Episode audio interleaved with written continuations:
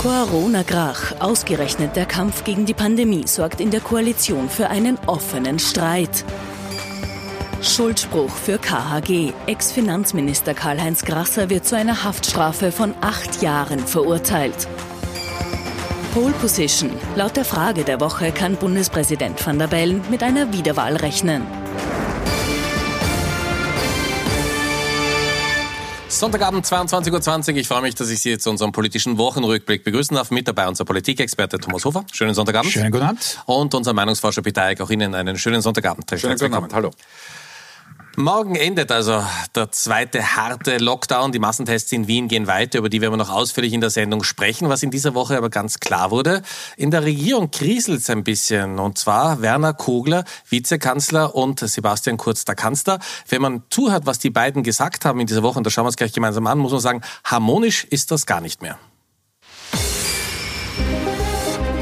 Wie geht es weiter nach dem Lockdown? Das verkündet die Regierungsspitze am Mittwoch. Als es um das Thema Reisebeschränkungen geht, sagt der Kanzler unter anderem folgenden Satz. Wir hatten im Sommer sehr, sehr niedrige Ansteckungszahlen nach dem Lockdown und haben dann durch Reiserückkehrer und insbesondere auch durch Menschen, die in ihren Herkunftsländern den Sommer verbracht haben, uns Ansteckungen wieder ins Land hereingeschleppt. Bei der Pressekonferenz selbst, also in Gegenwart des Kanzlers, ist von Grünen-Chef Werner Kugler noch keine Kritik zu hören. Am Tag danach dafür umso mehr.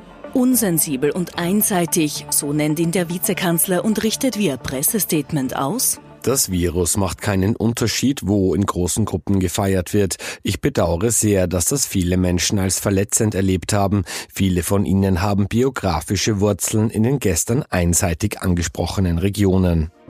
Sebastian Kurz gibt dem Corona-Grach nicht klein bei. Im Gegenteil, der ÖVP-Chef will die Kritik nicht auf sich sitzen lassen. Im Interview mit den Vorarlberger Nachrichten geht er daher in die Offensive. Ich glaube, jeder, der mich kennt, weiß, wie eng ich mit dem Westbalkan verbunden bin und äh, jeder Vorwurf äh, ist daher aus meiner Sicht etwas absurd.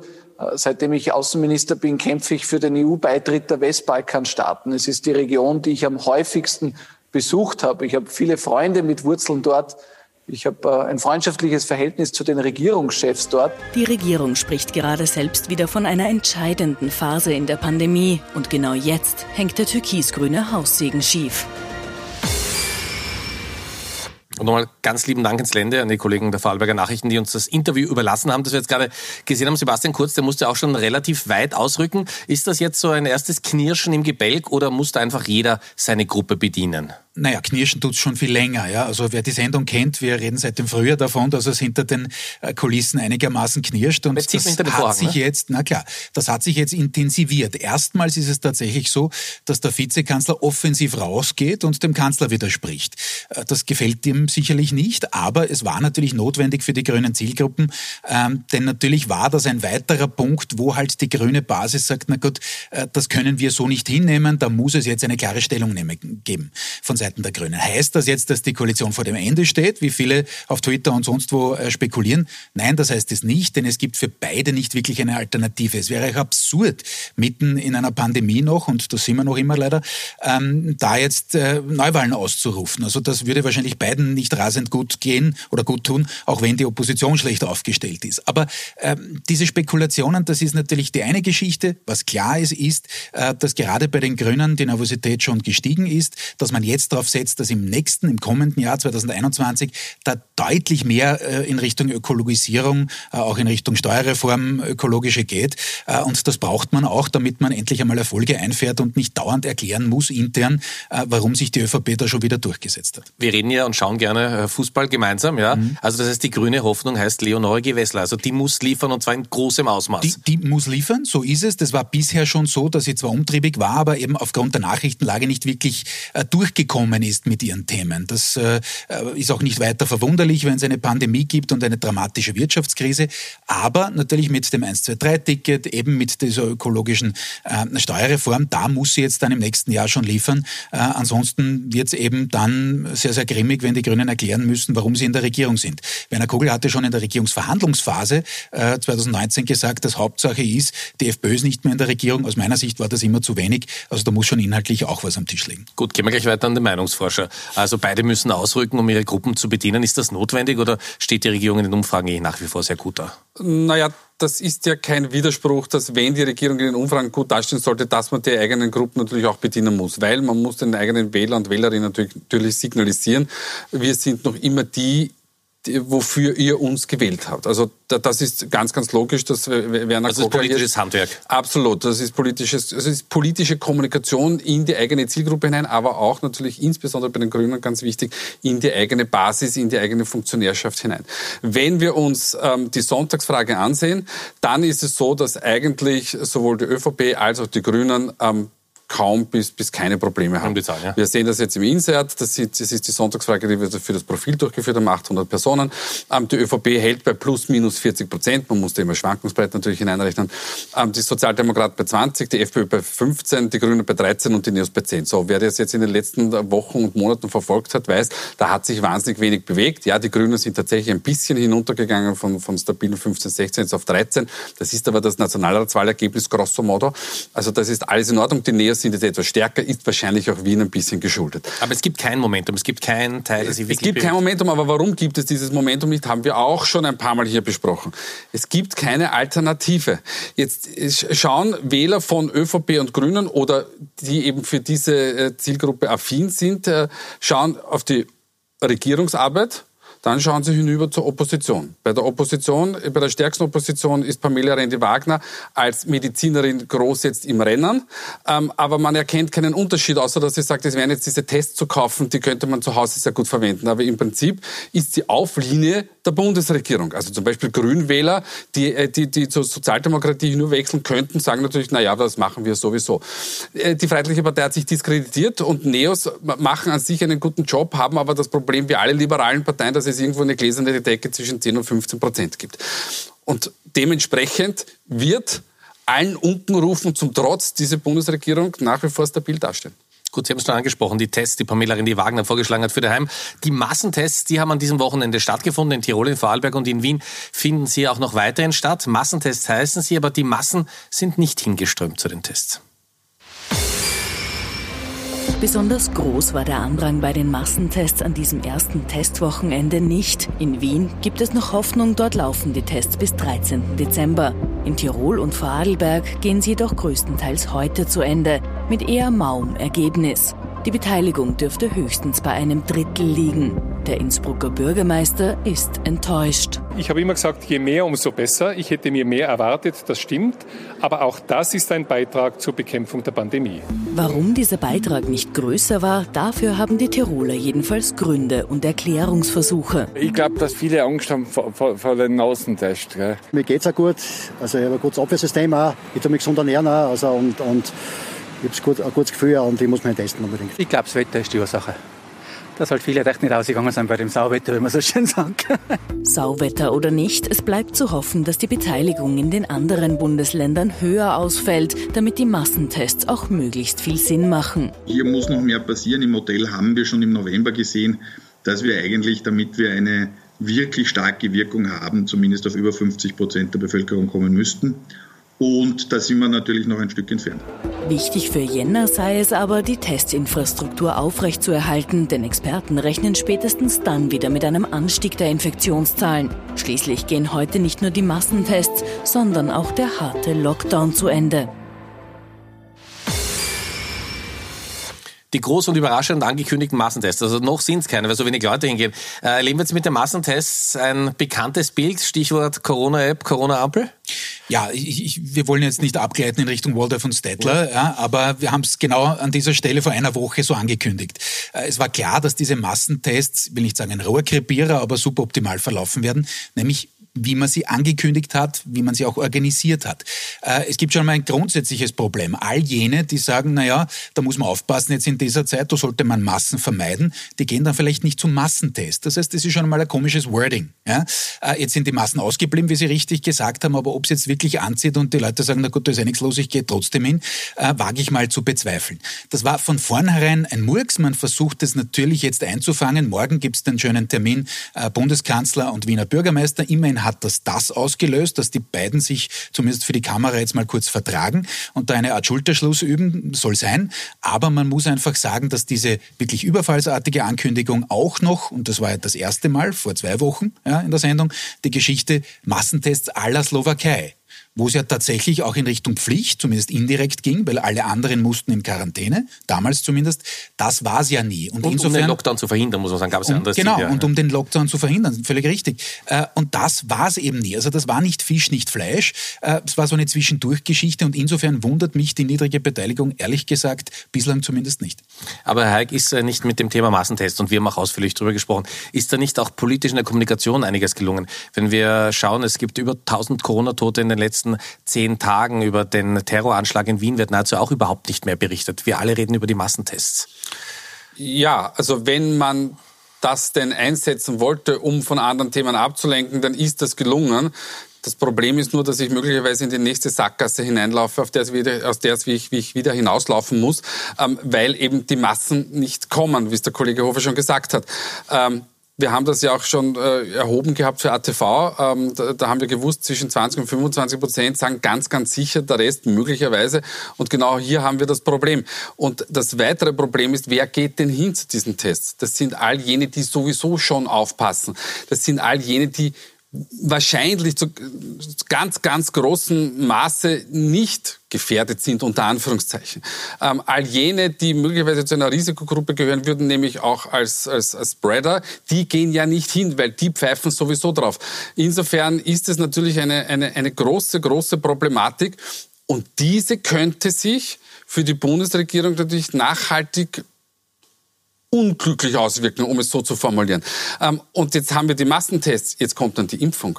Und bei der Impfung hat der Bundeskanzler, glaube ich, vor zwei oder drei Wochen gesagt in einem ähm, Interview, ich glaube, wir haben es auch ja, hier genau. gesehen letzte Woche, von 70 Prozent äh, Impfquote, die wünschenswert wäre.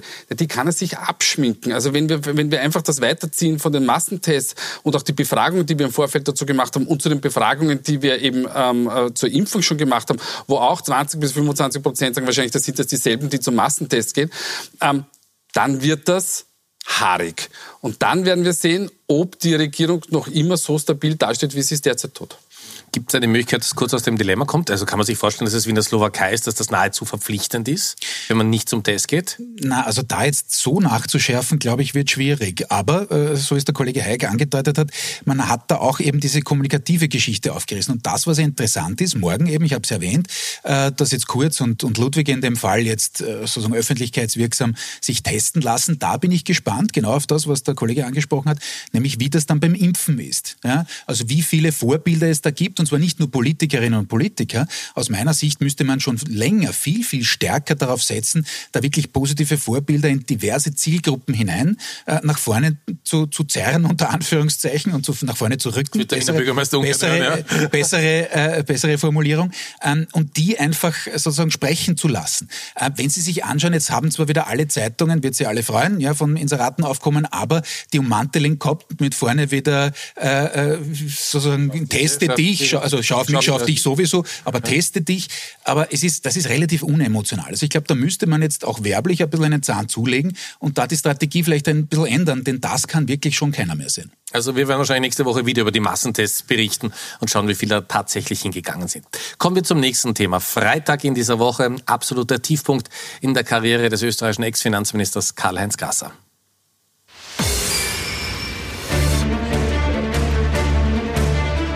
Von der Regierungsbank auf die Anklagebank und jetzt wohl acht Jahre hinter Gitter.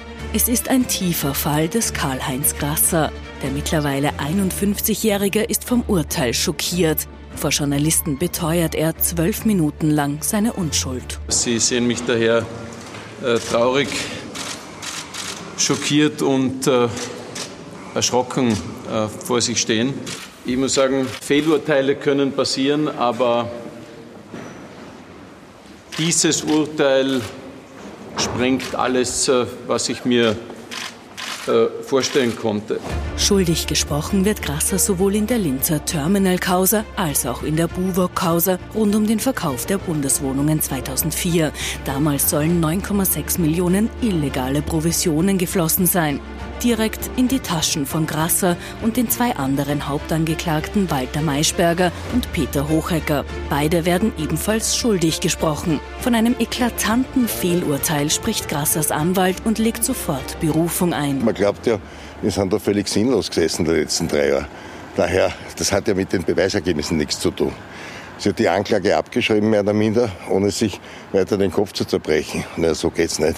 Sie, die Vorsitzende des Schöffensenats Marion Hohenecker, hat allerdings am Freitag das Urteil zwei Stunden lang begründet. Für die Richterin ist klar, Karl-Heinz Grasser habe sein politisches Amt als ehemaliger Finanzminister damals ganz bewusst missbraucht und Österreich damit erheblichen Schaden zugefügt. Bis es ein rechtskräftiges Urteil gibt, könnte es laut Experten aber noch bis ins Jahr 2022 dauern. Denn die Anwälte nehmen alle Rechtsmittel wahr, die ihnen zur Verfügung stehen und rufen sogar den Europäischen Gerichtshof für Menschenrechte an. Herr Hofer, Sie als gelernter Österreicher, sind Sie überrascht über dieses Urteil, dass der Ex-Finanzminister dann doch verurteilt wurde? Da haben ja viele noch von Freispruch geredet in den letzten Wochen. Ja, ja und ja. wenn man, ich bin ja. jetzt kein äh, Experte, was jetzt die Rüsterei angeht, aber viele haben gesagt, ja, das war spitz auf Knopf. Ich persönlich habe mit einer Verurteilung gerechnet, allerdings nicht mit diesem Strafausmaß. Das sage ich auch dazu. Aber natürlich, der Prozess hat sehr, sehr lange gedauert, etc. Also insofern war es für mich nicht überraschend. Das, was natürlich politisch interessant ist oder was, was wenn es dabei bleibt, ist ja nicht rechtskräftig, äh, muss man dazu sagen, bei der Gelegenheit. Ähm, ist das, dass das natürlich äh, sozusagen posthum einen gewaltigen Schatten auf die Ära Schüssel äh, wirft. Das ist klar. Da gab es bislang zwei Erzählungen. Einerseits klarerweise ÖVP-lastig, auch ein wenig FPÖ, wobei mit Abstrichen ähm, der Reformkanzler, die Reformpartnerschaft etc. Und auf der anderen Seite eben diese Erzählung, die auch die jetzige Opposition natürlich äh, zu großen Teilen, also NEOS und SPÖ, ähm, im, im, im Munde führt, ist sozusagen das korrupte System. Und das ist mit dieser Verurteilung, wenn sie so bleibt oder so ähnlich bleibt, im ähnlichen Ausmaß, Ausmaß natürlich schon äh, gestärkt worden in der Phase. Äh, und jetzt kann man noch immer sagen, gut, die aktuellen Politiker und die aktuell Handelnden, auch in der ÖVP, haben nichts damit zu tun. Äh, das war eine frühere Ära. Das ist zwar richtig, aber natürlich, es gibt aktuell den Urausschuss und die Opposition, wenn sie geschickt ist, bislang war sie nicht immer geschickt, sage ich auch dazu, kann natürlich versuchen, diesen Konnex herzustellen und zu sagen, naja, da wurde jetzt das damalige System verurteilt, unter Anführungszeichen, und ähm, jetzt schaut es nicht viel anders aus. Jetzt reden wir schon wieder über Korruption. Und insofern spielt das schon auch rein in die aktuelle Lage, hängt aber eben durchaus davon ab, auf die sehr emotional geführte, sehr, sehr heftig geführte Auseinandersetzung, äh, Stichwort Urausschuss, aber eben auch darauf äh, oder davon ab, äh, wie die Opposition das wirklich, wie geschickt das jetzt quasi in die Tagesaktualität reinbringt das System Grasser oder Karl-Heinz Grasser als Figur? Sie als Meinungsforscher, äh, wenn wir uns äh, zurückerinnern an die Nullerjahre, als Karl-Heinz Grasser Finanzminister wurde, wurde er dann Finanzminister des Jahres von der Financial Times gekürt für unglaubliche Jobs im Gespräch und jetzt dieses Ende. Äh, was hat denn damals die Faszination ausgemacht? Ähm, äh, Karl-Heinz Grasser hat die Antwort eigentlich selbst gegeben, zu reich, zu schön, zu intelligent. Ähm, was will ich damit sagen? Ähm, Karl-Heinz Grasser war, wie so viele andere Politiker, ähm, eine Projektionsfläche für alles und jeden. Er hat einen, einen modernen äh, Politikertypus verkörpert. Er hat, das darf man nicht vergessen, ähm, durchaus im Finanzministerium damals die Sektionschefs quasi geeint, hat gesagt, wir machen jetzt eine ordentliche Finanzpolitik. Wenn Sie heute mit Finanzexperten oder Steuerberaterinnen und Steuerberatern sprechen, dann sagen die so, na ja, ähm, bei der einen oder anderen Sache hat er schon eigentlich ganz gute Arbeit geleistet. Also ähm, um es in einem klassisch österreichischen Satz zu sagen, es war nicht alles schlecht ähm, an, an Karl-Heinz Grasser. Aber er hat es dann natürlich überzogen. Ähm, dass Politiker als Projektionsflächen auftreten, haben wir immer wieder erlebt. Äh, sein Mentor eigentlich, Jörg Haider, war ja eine ähnliche Projektionsfläche. Wir haben es in den 90er Jahren schon an der, Universität mit, mit Lebensstilstudien beschäftigt. Warum denn der kleine Mann den großen Mann Jörg Haider wählt, der ja einen gänzlich anderen Lebensstil gehabt hat, der von, von Brücken gesprungen ist, äh, Bungee-Jumpend, ähm, der, der in, in einem Porsche gefahren ist, der, der, einen, einen, einen Lebensstil geführt hat, den, sich niemand leisten konnte. Ähm, und das ist ganz, ganz schwer erklärbar zum Teil, aber es werden hier Dinge hineinprojiziert, Wünsche, Sehnsüchte und die haben bei Karl-Heinz Grasser einfach auch funktioniert. Danke vielmals für die Erklärung. Wir sind beim nächsten Thema. Wir sind wechseln äh, fliegen zum höchsten Amt im Staat. Alexander van der Bellen hat sich in dieser Woche mit einer Videobotschaft gemeldet. Es ist sehr wichtig, dass wir alle uns auch weiterhin an die Corona-Regeln halten. Hände waschen, Abstand halten, Mund-Nasenschutz tragen, gut lüften und jetzt neu testen gehen. Bitte gehen Sie hin. So, also wir haben gesehen, unser Bundespräsident zur Not als Steward geht es auch im Flugzeug, wie wir gerade im Video gesehen haben. Das war also Alexander van der Bellen. Wir haben in dieser Woche ein Interview mit Norbert Hofer geführt. Die Wahlen sind zwar erst 2022, aber hören Sie mal, was er auf die Frage gesagt hat, ob er nochmal antritt bei der Bundespräsidentschaftswahl. Ich habe einfach gelernt in der Politik, dass man die Entscheidung zum richtigen Zeitpunkt zu treffen hat. Wer weiß, wer ist noch alles doch kandidiert oder nicht kandidiert. Äh, das werde ich dann entscheiden, wenn die Zeit dafür reif ist. Aber es ist kein klares Nein mehr wie vor einem Jahr. Es ist kein klares Nein und es kann ja nicht eines sein, äh, dass niemand antritt. Das wird äh, auch etwas sein, was man nicht einfach so hinnehmen kann in einer Demokratie, wie wir sie Gott sei Dank in Österreich haben. So, also Norbert Hofer hat sich in Position gebracht. Da sind wir wieder beim Meinungsforscher. Sie haben das für uns abgefragt. Wie schaut's denn? Die Wahl ist erst 2022, aber wie schaut es denn aus aktuell? Ja, wir müssen ein bisschen die, die, die, die Frage erklären. Also wir haben klassisch gefragt, wen würden Sie wählen? Aber wir haben jetzt das Problem gehabt, dass wir einen bekannten Kandidaten haben. Das ist nämlich der amtierende Bundespräsident. Und dann sind wir eigentlich davon ausgegangen, dass wenn Alexander van der Bellen antritt, aller Voraussicht nach ÖVP, SPÖ, Grüne, Neos wahrscheinlich keinen Gegenkandidaten. Boris Burs hat es auch im Interview hier gesagt. Richtig, ja. genau. Da waren übrigens äh, nicht alle SPÖler äh, erfreut darüber. Also haben wir einfach Norbert Hofer wieder genommen. Er hat zwar, das war uns ja bekannt, äh, eigentlich schon klar abgesagt gehabt, aber auf der anderen Seite, was sollen die Freiheitlichen denn sonst machen, als einen sehr probaten Kandidaten ins Rennen schicken? Und das haben wir jetzt abgetestet. Und das Ergebnis ist ähm, relativ eindeutig. Also aus heutiger Sicht ist das auf gut wienerischer Gmade Wiesen. Ähm, Alexander van der Tabellen kommt jetzt schon auf 50 Prozent. Das sind aber keine hochgerechneten Werte. Also da haben wir noch drinnen zwei Prozent, die sagen, weiß nicht wählen gehen. Sechs Prozent würde nicht wählen gehen. 18 Prozent, die sagen, ich bin unentschlossen, weil vielleicht kommt da noch ein anderer Kandidat, Kandidatin. Aber aus heutiger Sicht ist das, ist das gegessen. Norbert Hofer würde 17 Prozent machen. Ähm, um der Wahrheit Genüge zu tun, wir hätten die Frage der Woche eigentlich fast gar nicht gebraucht diesmal, weil das hätten wir vorher auch gewusst, weil ich, erinnere an jedes zweite Antreten des Bundespräsidenten Heinz Fischer in dem Fall oder ähm, Kirchschläger. Das waren dann immer, wenn die, wenn die ähm, ähm Bundespräsidenten aus Sicht der Bevölkerung gut amtiert haben, dann ist das meistens gegessen. Ganz kurz noch FPÖ-intern, Herr Hofer, wie schätzen Sie das ein? Wäre das der notwendige Exit für Norbert Hofer, äh, wenn er bei dieser Wahl antreten kann? Na, das ist ein potenzieller. Allerdings ist der Zeitrahmen zu lang, nicht? 2022 Ende ähm, sind eben noch zwei Jahre und in der FPÖ, da rumort schon gewaltig, nämlich hinter äh, Norbert Hofer, der vorne schon wohl gelitten ist noch irgendwie, aber jetzt nicht mehr äh, der große Zampano ist. Äh, Im Hintergrund geht es eben rund zwischen Kickel und äh, Heimbuchner, dem oberösterreichischen Parteichef. Und da hat es diese Woche schon auch auch was gegeben, nämlich das Ausreiten des Generalsekretärs Schnedlitz, der sich quasi die Identitären wieder schön geredet hat. Und daran merkt man, wie ungesteuert, wie chaotisch jetzt aktuell die Linienfindung in der FPÖ ist. Äh, das hat Norbert Hofer nicht im Griff. Ich glaube, er ist auch mit dem Herzen jetzt nicht unbedingt Parteichef, sondern wäre lieber Kandidat oder noch besser Bundespräsident. Aber man sieht einfach die zerrütteten Verhältnisse derzeit in der FPÖ. Komme zurück zum Beginn, den wir angesprochen haben. Äh, bei einer solchen Opposition kann die Regierung trotz sozusagen dem deutlichen Druck, der da entstanden ist, bei Corona und Co. trotzdem strahlen. Wir kommen, wie gewohnt, zum Ende der Sendung zu den Top und Flops dieser Woche. Wer hat es besonders gut gemacht und wer hätte es durchaus besser machen können? Wir haben Thomas Hofer und Peter Eick, die beiden Herren getrennt voneinander gefragt. Wir alle kennen das Ergebnis nicht. Schauen wir mal. Okay, gut. Bitte.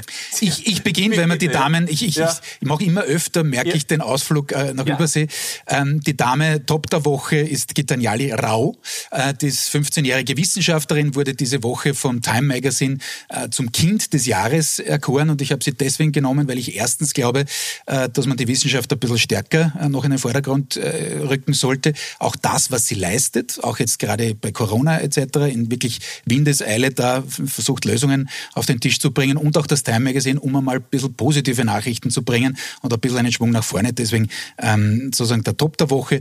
Flop der Woche ist äh, Alexandria äh, Ocasio-Cortez. Äh, warum? Das ist die sozusagen die Frontfrau der, der Linken innerhalb der Demokraten und die hat gleich mal dem Herrn Biden ausgerichtet, dass er einen ziemlichen Gegenwind haben wird als Präsident, weil er nämlich nicht entsprochen hat aus Sicht der Parteilinken und da zu wenige aus, aus äh, ihrer Truppe quasi in Ministerämter äh, gehievt hat.